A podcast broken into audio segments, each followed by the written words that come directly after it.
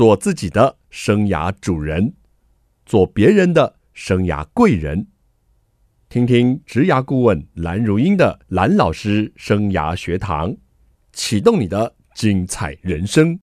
欢迎听众朋友透过环宇广播电台和 Podcast 收听蓝老师生涯学堂，我是节目主持人蓝如英蓝老师。我们这个系列呢，进行的是爸爸妈妈同学会，我们邀请爸爸妈妈来做会哈，聊聊育儿经。但是这一集呢，邀请到的是爸爸妈妈最喜欢的专家，是我们正向聚焦的作者，同时是非常知名了、人气超旺的心理咨商师陈志恒老师，在我们节目现场。志恒老师好，听众朋友大家好，兰兰老师好，我是陈志恒咨商心理师。这个老师的人气很好，讲话的精神口气也非常的好。谢谢谢谢，好，谢谢谢谢老师。疫情啊，从五月中以来哦，三级警戒一直到这个放暑假哦，那个孩子呢，之前都是在家里啊，变成进行这个远距的学习啊。那纵使是放了暑假，一些什么安亲班啦、才艺队啊等等，都不没有办法正常的进行了。那亲子的时间呢，突然的变得相处的时间变得很多了，但是呢，相处的品质啊，不见得变好。那甚至呢，出现了一些亲子关系紧绷的状态啊。所以疫情之下，爸爸妈妈啊，在这样的一个亲子相处的时间突然爆量剧增的情况下，该怎么样调整跟孩子相处的这种心态呢？怎么样适应这样的变化呢？这是一个非常非常多人问的问题，也很显然呢，在疫情当下，很多爸爸妈妈都非常困扰这件事。那因为呢，孩子在家跟我们爸爸妈妈长期相处，孩子呢在线上学习，停课不停学，对，爸爸妈妈也在家工作，所以长期间呢，彼此互相相处的时间太长，所以就很容易怎么样，越看越讨厌呐。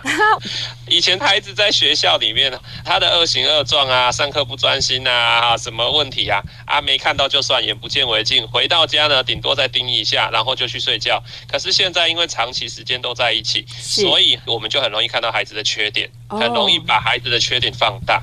然后你看到孩子啊，可能他在线上学习的时候，他就分心去看别的东西，去跟别人聊天，啊，去看其他的影片啊。这是我们当爸爸妈妈的就怎么样受不了，忍不住就想要去念一下，就想要去骂一下，纠正一下。是啊，那你想一想，一天呐、啊、七八堂课，你就。一天到晚都在念，然后呢，我们当爸爸妈妈的也不是闲着没事干，嗯，我们也有我们的工作要做啊，我们也是透过线上在上班，对啊，所以呢，你一方面压力很大，另一方面孩子啊也一大堆大小问题，所以我们就很容易暴怒生气，这时候亲子关系就很容易紧张。是，那我觉得这个时候啊，爸爸妈妈有一个很重要的事情就是呢。如果他只是小小的问题的话，我们就呢稍微放过自己跟放过孩子啦。就在这个时候要降低标准，降低标准啊。那偶尔提醒一下，那很多小的事情哈，其实他就是会过的。是这个时候，与其闹弄得亲子关系很紧绷，与其大家在家里相看哈，越看越讨厌，不如呢有些小小的缺点、小小的事情没有那么严重的话，我们就选择稍微忽略一下，睁一只眼闭一只眼，有时候两只眼睛都闭起来。其实也没关系啊，但是也不是说就放任孩子啦，啊，有的时候哈，因为时间多，所以你跟孩子聊天的时间也会多，所以这是一个很好的机会修复亲子关系。如果以前跟孩子之间哈亲子关系没有那么好。或者呢，跟孩子之间可能有一些冲突对立，那这个时间因为大家都关在家里，没办法出门嘛，那不如就好好的跟孩子聊一聊，然后学习怎么样高品质的陪伴，高品质的对话，说不定这就是一个危机，也是一个契机哦。是老师您说的真好，而且你怎么好像是偷偷的跑进每一个人的家庭，怎么这么了解 这些孩子线上教学哈会？别出逃离东灾呢。刚刚志恒老师说啊，与其相看两厌呢，还不如呢，我们家长呢先降低一点标准啦。毕竟我们不是专职哈，要来督学督课的，我们还有自己的这工作要做哈。那如何趁着这个机会呢，反而是可以修补可能过去不是那么好哈，或是。比较少相处的情况下，能够让这个危机啊变成一个转机，让我们的亲子关系，然后我们的陪伴品质可以提高。是的，哎，听到你这样讲话，我们都要好好自省一下了。两只眼睛都可以同时闭上，是志恒老师说的。好啦，我知道志恒老师是跟我们幽默一点谈一下严肃的、焦虑的一个议题哦。那志恒老师，您有一本非常畅销的书哦，就是《正向聚焦》这本书呢，里面也提出了三十种变化形式哦，那可以帮助家长和孩子哦有良好正面的沟通。您刚刚刚说了，这段时间呢，家长几乎二十四小时跟孩子相处，很容易放大孩子的缺点哦。所以老师，您快点跟我们说一下，这个正向聚焦的核心概念是什么？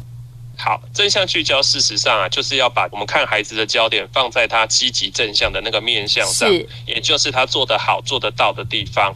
所以它是一个观点的转换、焦点的转换。那我们呢，减少去看孩子的缺点，多看孩子的优点。好，那很多家长就会问啊，我不看孩子的缺点啊，他一天到晚一堆的问题，我不纠正他怎么行？可是呢，我常常就问家长说啊，你一天到晚一直问孩，一直骂孩子、纠正孩子、指责孩子，那孩子改变了吗？孩子滑手机滑半天，他就因为你骂他，他之后就不滑了吗？他可能今天不滑，明天还是照滑，或者呢，他坏习惯一大堆，你一直骂他，他就改了吗？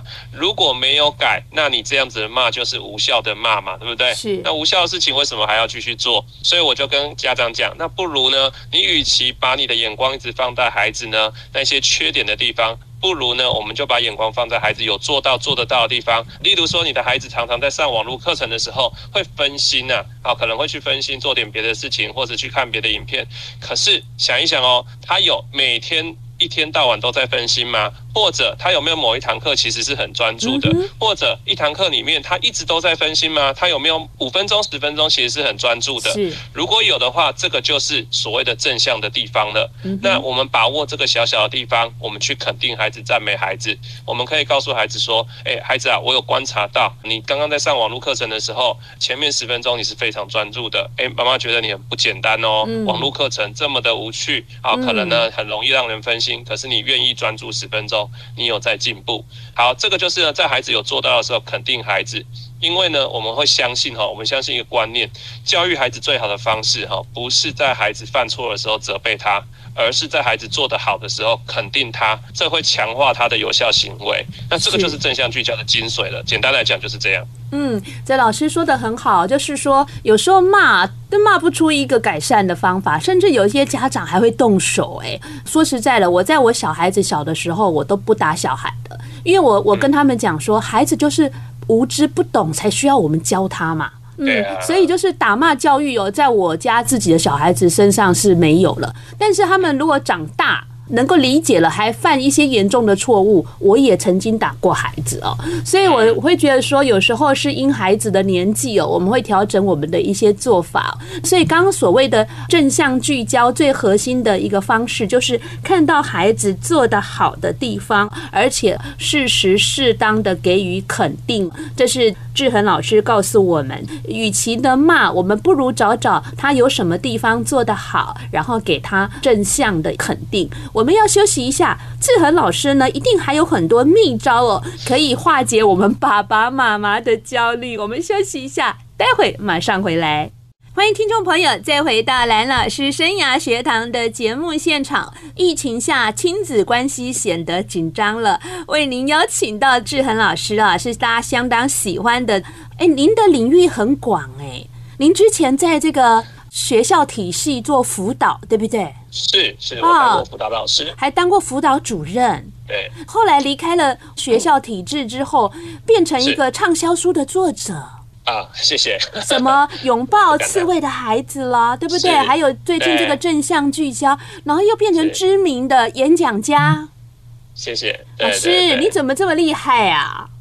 那那 你谢谢哇，蓝老师现在其实就是在运用正向聚焦里面的很重要的句子哦，真的？啊，你怎么做到的？他就不断的看到哎我的亮点，而且呢，这里面很重要的是说的都是事实。真的，我说的是事实，而且是具体。我经常跟别人说，赞美不能太抽象，不要只去赞美孩子说好棒好棒，这样他会很抽象。要赞美他的行为。老师，这正向聚焦的这个核心概念下，还有什么例子呢？好，呃，我们呢就延续刚刚我们说到的哈，肯定跟赞美呢，它应该要基于具体事实，是是，好，它要有事实当根据。所以呢，现在很多的爸爸妈妈呢比较困境的就是，老师，我也想肯定我的孩子啊，可是找不到事实啊。好，他呢上课就分心啊，然后呢下课就是一直划手机打电动啊，然后如果是青少年的话，可能呢对爸爸妈妈脾气也不好啊。啊，然后呢在家吃个饭也要写东写西啊。啊，然后吃完饭也不懂得自己去收拾啊，老师我看到他都是一大堆毛病啊。我们常常骂孩子骂得很具体，可是肯定孩子很抽象啊 啊，好哦，你很棒，很棒哦，你很超强的哇，你很聪明，像这些事都是很抽象的，对不对？是。好，那我就说呢，正向聚焦，事实上就提供了家长。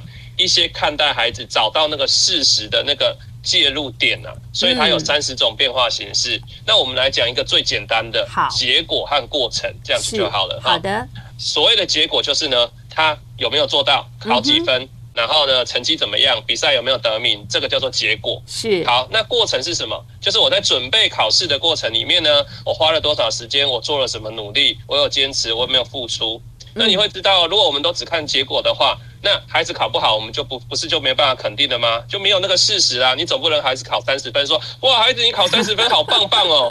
哇，这个太虚伪了，这个不是一个好的肯定嘛？是是。是可是孩子今天如果考三十分，然后你告诉孩子说：“哎，孩子啊，你先虽然考三十分，你可能不太满意，但是爸爸有看到你在准备考试的过程，你也认真的去写这个测验卷，也认真的稍微复习一下，而且上老师上课的时候啊，事实上你也是有在听，虽然你可能不一定听懂，但是我看到你的努力哦，哎，这点我需要肯定你。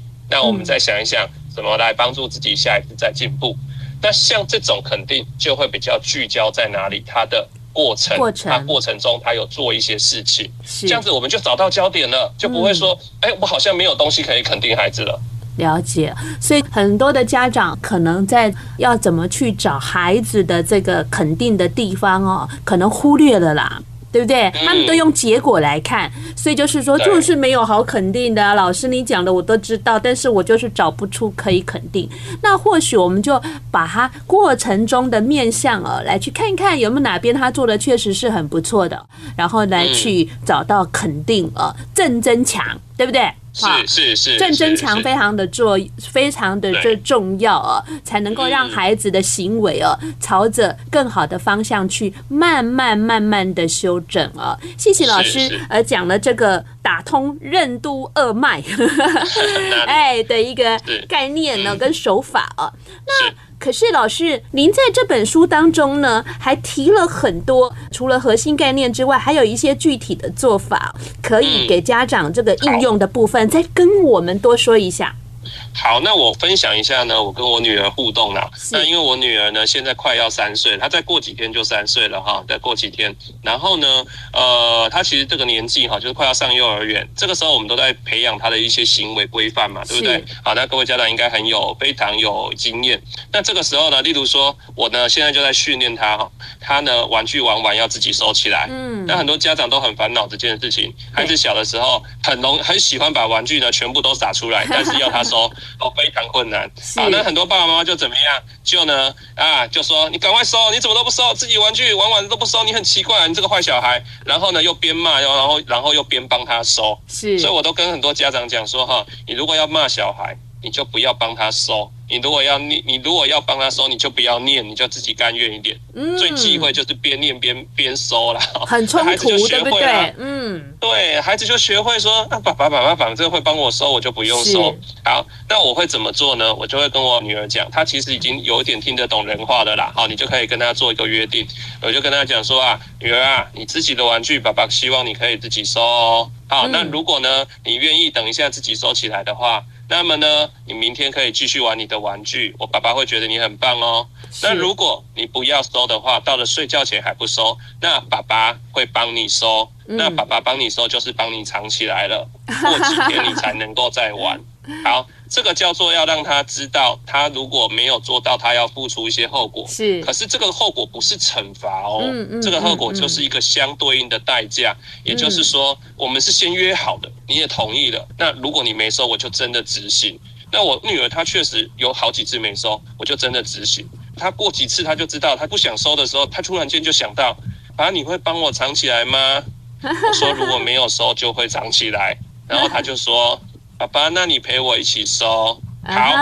那他愿意收了，对不对？好，那这个时候我就会立刻肯定他，这个就是正向聚焦的时机了。嗯，我就说啊、哦，女儿啊，谢谢你愿意呢来收玩具，自己主动收玩具，而且呢，你邀爸爸陪你一起收。OK，是。好，那很多时候我们刚才在讲结果跟过程，那孩子可能不一定收得很好，他不一定可以把玩具归位，不一定呢能够立刻收得这么的整齐。对，这些叫做结果。你如果是聚焦在结果，你会很失望的啦，哈，因为他收的标准跟你的标准不一样。对。可是如果是过程，你看到他，他至少愿意动啊。对。虽然大东大西，他也愿意做啊，对不对？是。然后呢，他邀你一起做，或者他用他自己的方式做，这个都是他的愿意，我们都去肯定他。啊。肯定那个过程，会让他更愿意下次继续去做，然后再慢慢慢慢教他，可以把它做得更好。是。那这个就是一个。很简单的正向聚焦运用，那我我女儿现在其实我觉得她慢慢在进步，我都看在眼里。因为有这么棒的爸爸。可以引导她呀，这肯定是可以学习的很好的啊，老师。谢谢。那我想出一个考题给你了。嗯、你刚刚说的是小小孩啊，在收玩具，确实是很多年轻父母的困扰。那我要问你喽，就是说有一些大孩子啊，到很大了，比如说国中或高中了，他吃饱饭还不收碗筷，或者是说自己的桌子啊一片凌乱。那很多家长会觉得还有救吗？不是说了还会听吗？该怎么说？老师来，你帮我们解一下这一题。好的，首先呢，我们要来看看孩子不收碗筷或桌上凌乱，我们呢当大人的是不是也有人做了这个示范给他？啊，例如说呢，也许啦，假设说是这样的哈，妈妈一直念说，哎呀，你这么大了，碗筷不会自己收，结果爸爸的碗筷也没有收啊，对不对？好，那首先我们大人一定是以身作则，或者孩子是有样学学样，是我们也没有说服力。好，那我们大人以身作则，还孩子不愿意这样做，那怎么办呢？我们就表达我们的期待，我们就把孩子的这个行为很中肯的事实描述出来。例如说，我们就会跟他讲说，小明，妈妈有看到几次啊，你。吃完饭之后，碗筷呢还放在桌上。嗯哼，好，那我希望你可以自己把它拿到洗手台，是啊、呃，那个厨房里面放好，自己的碗筷自己收。嗯、我们家都是这么做的，可以吗？这个叫做用正向的方式表达你的期待，OK，而不是一直说你怎么碗筷都不收呢？你怎么怎么那么懒散呢？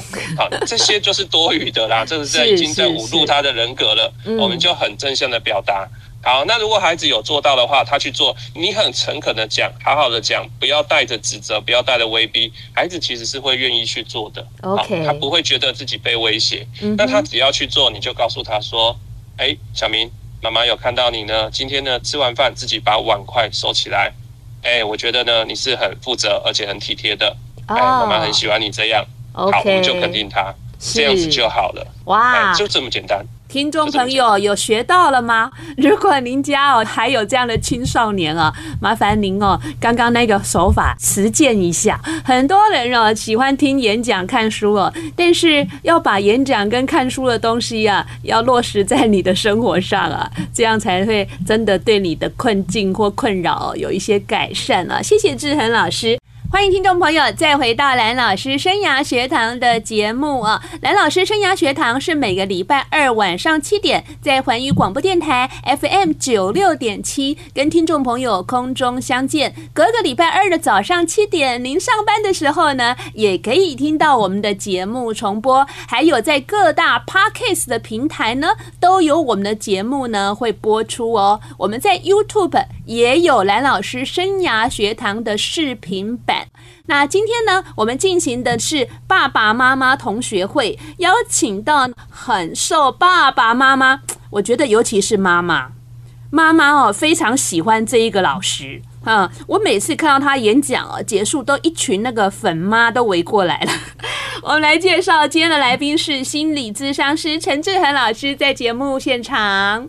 大家好，各位听众朋友，大家好，蓝老师好，我是陈志恒，咨商心理师。你不否认吧？是不是一群粉妈？你演讲结束都围过来了？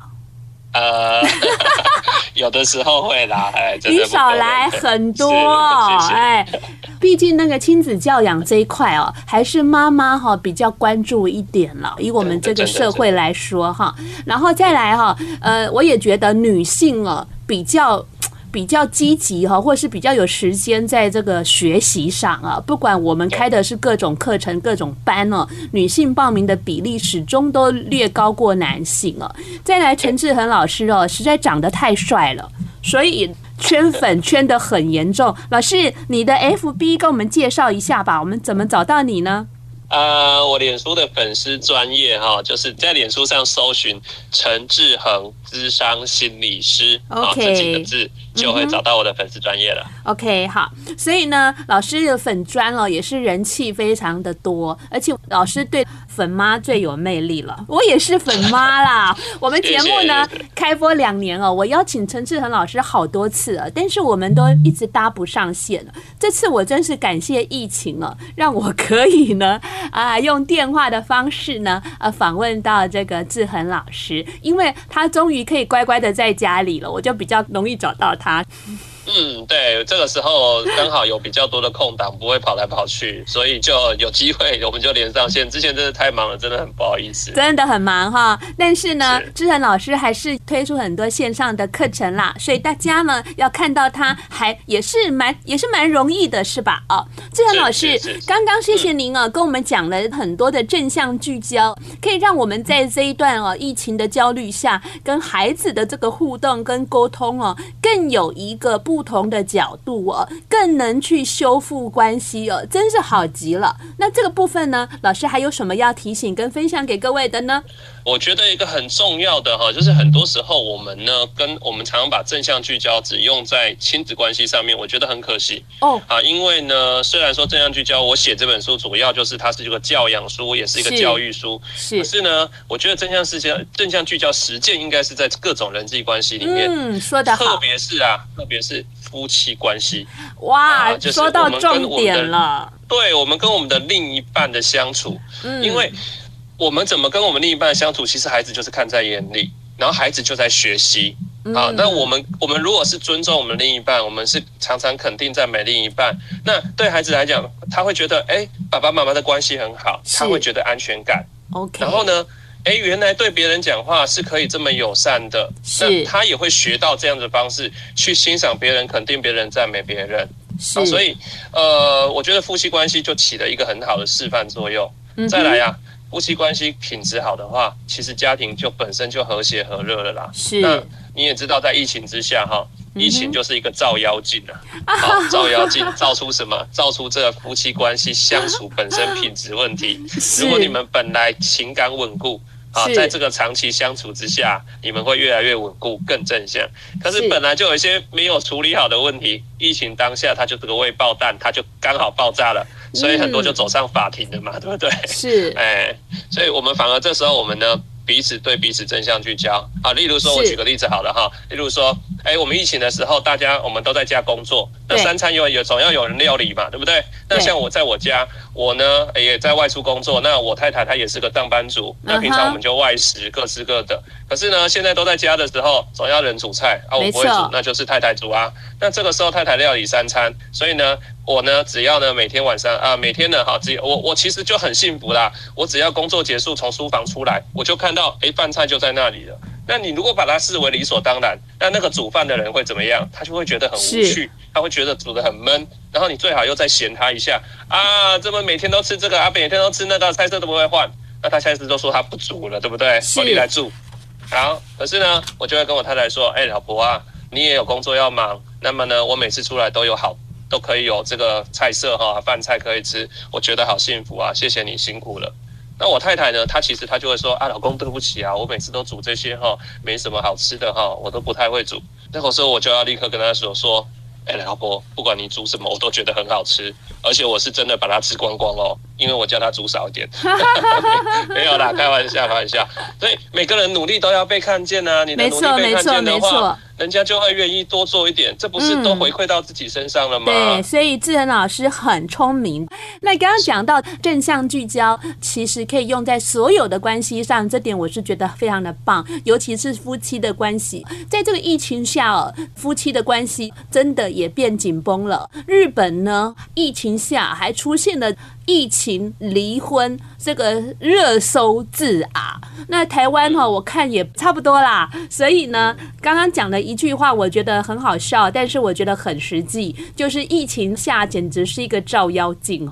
怎么样的一个样貌，真的都藏不了了啊！所以刚刚啊，志恒老师把这个观念应用在夫妻的关系，而且举了这么生活化的例子啊，希望呢，听众朋友可以好好来注意一下，我们是不是自己夫妻之间的关系没有处理得很好哦？这个部分先处理好了，或许呢，有助于我们亲子关系的改善与增进。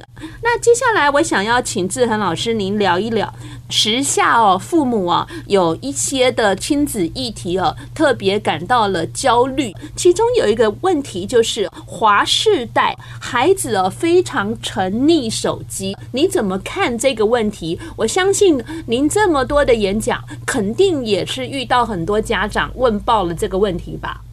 对。这个大概就是我演讲过程里面热搜排行榜的第一名啊！关键字就是我的孩子一直划手机，沉迷手机怎么办？啊，好，那关于手机管理哈或规范这件事，我分成两个向度来讲。好的，一个就是我们怎么从小规范孩子使用手机网络，是。那另一个是怎么预防孩子网络沉迷的问题，是。好，那第一个部分哈，管理手机这件事呢，我必须要说。手机的规范跟管理要从小做起，是。啊，你千万不要小的时候你就让孩子呢开始呢吃到饱，无限制使用 也都不管，长大到了国中肯定出问题啦，因为你给他他就很难拿回来了，对，出问题了。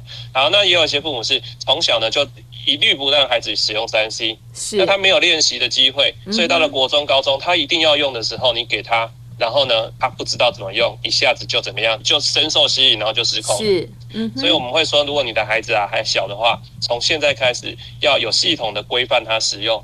啊，那规范也就是你要跟他先做约定，例如说每天可以使用手机网络的时间。我讲的是拿来娱乐用的哦。是是。如果是学习用途另另外哈，学习就是需要多少时间就给他多少。是。那如果是娱乐看影片打电动的时间，好，那这个要每天做规范。啊，例如越小的孩子哈，时间越短；那越大的孩子可以放长一点。嗯嗯。那至于开放多长的时间，要看孩子自我控制的能力而定。那总之就是要先跟孩子讲好，你不能给了孩子玩，不跟他讲说什么时候要收，然后他玩很久，你又一直骂他说 你怎么一直玩一直玩一直玩收不回来。是。啊，那这个是不对的，一定要先说好约定好。是。啊，那。让孩子知道说，我什么时间要下来，然后呢，严格执行。那当然，孩子下得来，你就要肯定他，立刻正向聚焦。嗯，好，那这个就是规范的问题。从小有这样规范的孩子，其实长大没招精啦，哈，不会差太多啦，真的不会太离谱啦。嗯哼，OK。那至于怎么样预防网络成瘾啊，我们待会再聊。但是我先问一下志恒老师。如果家长来问志恒老师说：“老师，您觉得现在的孩子哦，多大的时候我才给他手机比较好？您会去做出这样的具体建议吗？”这个问题真的问太好了，因为这根本没有标准答案。好，那那我问你，你自己的小孩，你什么时候给他手机？你有想过吗？好，所以我们现在就要定义这件事，什么叫做？给他手机，就他可以带去学校的呀。对，他拥有一只自己的手机，对不对？对。好，那如果以我来讲，我的观念就是，我觉得孩子在成年之前都不该拥有自己的手机。成年是十八岁还是二十岁？十八岁，十八岁。我们的民法、刑法的成年之前是为什么哈？因为你在这之前，你的门号都还是父母办给你的，对不对？对。所以我今天给你一只手机，其实是我借你的。对，你要让孩子有这个观念，这是我借你的。是。那所以。我如果给你一只手机，我会帮你做流量的控管，我会知道这个用途是什么。是好，那什么时候孩子可以有一只手机带在身上去学校？那我觉得哈，你也不可能都不给他啦。我说十八岁你才给他哈，显然这是不合理的，这不可怜的。哎，因为孩子会跟你吵，然后呢，孩子也确实会用到。那么呢，我是觉得能晚就晚，但是呢，大概差不多在国中的时候哈，你也受不了了啦，你也会给他，嗯，但是给他的原则就是千万不要给他吃到饱，然后这之前要有很多的沟通跟准备，还有规范。好，谢谢老师。我们呢，待会还有更精彩的观点哦。休息一下，马上回到节目。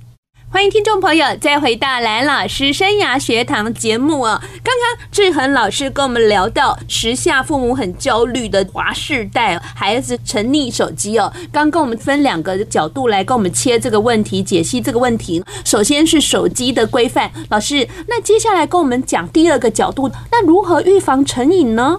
好。那么呢，我们就先要了解一下呢。其实大部分的孩子啊，他使用手机的时间很长哦，是，但还没有到成瘾呐。哦，也就是说，所有的孩子几乎都会被手机网络吸引，这是很正常的。然后他们上得去下不太来，这也是很正常的。不要认为孩子打电动，然后你叫不下来，你就说他成瘾了。其实没有到那么严重，连我们大人都无法抵抗手机的吸引力，何况是孩子呢？对不对？好。那什么知道真的到成瘾的时候，其实啊有几个指标啦。例如说，孩子呢他知道自己不能再用，可是他就是没办法停止。是。或者呢他不用的时候，他会身心难耐，他会出现很多痛苦的症状。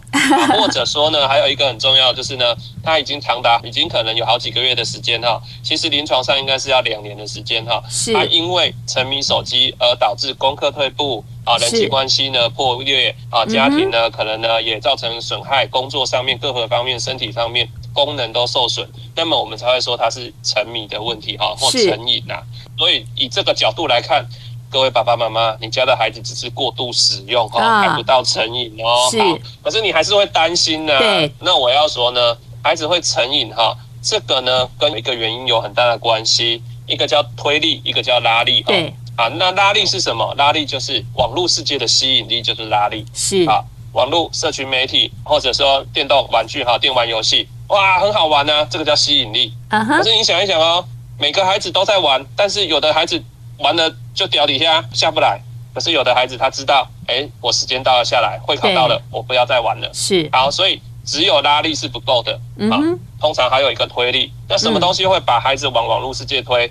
其实很简单，就是他在现实生活里面，他感觉不到爱，感觉不到归属感，感觉不到成就感。对，他在现实生活里面有挫败，有很大的困境的时候，这个时候，因为他内心空虚、寂寞、觉得冷，然后身旁的人可能没有办法理解他，没有办法帮助他，然后他在压力很大的状况之下，他投入网络世界，网络成了接住他情绪的一个重要的管道。是，他在网络世界里面忘忧解愁。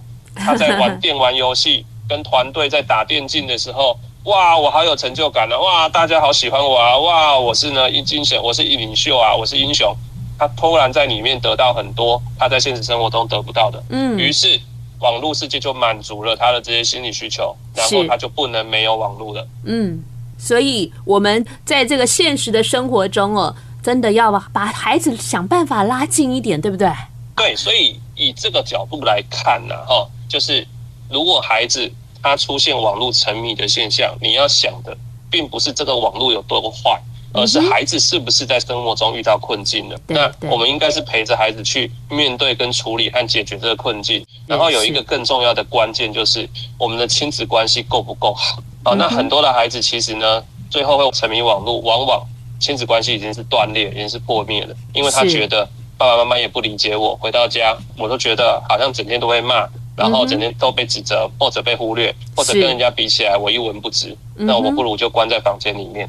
好，那父母需要去思考的是，那我们的亲子关系是不是应该要改善？所以我后来我有一个观点就是这样哈，预防网络沉迷的最终解方，或者要把孩子从网络世界拉出来的最终解方是什么？就是高品质的亲子关系。嗯，亲子关系够好，其实呢，你不用担心太多。孩子有时候沉迷，他，终究会出来的。终究，这是关键字哦，看到一点点亮光的感觉啊。老师，那接下来呢，我们聊这个课题了，也是家长非常关注的无动力世代哦，就是孩子怎么好像提不起劲啊？哦，做什么事情啊，就虎头蛇尾，或是说反正就懒散在那儿。你你好敢讲话呀？帮我们解一下这一题。好，动机哈，现在我们真的会看到很多孩子哈，动机是不足的。是，那他并不是对什么事情动机都不足哦，他是对那些正事哈，我们大人所谓的正经事，对 不对？例如说读书啦，例如说运动啦，例如说他去交朋友，例如说去发展他的嗜好专长，他好像就觉得他一副就魂不守舍，整天晃啊晃，然后什么事情都摆烂，唯一有兴趣的事情大概就是看电视或滑手机，或者是打电动。那其实会有无动力世代哦，我觉得有两个原因，这两个原因可能不足以说明所有的原因，但是我觉得这两个是很大的部分的因素。第一个就是啊，我们的孩子如果他从小是被否定长大的话，是，那他就会觉得我做什么都不好。那我干脆什么都不要做，是啊，那这个就是从小被骂长大的孩子，所以我为什么要推行正向聚焦就是这样，因为正向聚焦你可以让孩子感觉到他是做得到的，我行，我办得到，所以我愿意去做，动机就来了。是好，那第二个部分呢？为什么无动机？是从小我们当父母的，如果把孩子的所有的行程都安排好，大小事都帮他决定好了，让他生活没有主导权。例如说小的时候。我们呢，从怎么帮孩子的时间安排啊，要做什么活动啊，嗯、买什么东西，衣服怎么穿，哦、排得好紧凑哟。嗯，对，而且都很紧凑。然后呢，孩子都不能有意见。是。那孩子长大了，他到一个程度，特别到青春期的时候，他就会觉得，反正我的人生都被安排好了啊，那我还去思考那干嘛？他那个无力感就出现了。OK。好，那这个时候你突然要他说啊，你也想想你的人生嘛。这个时候。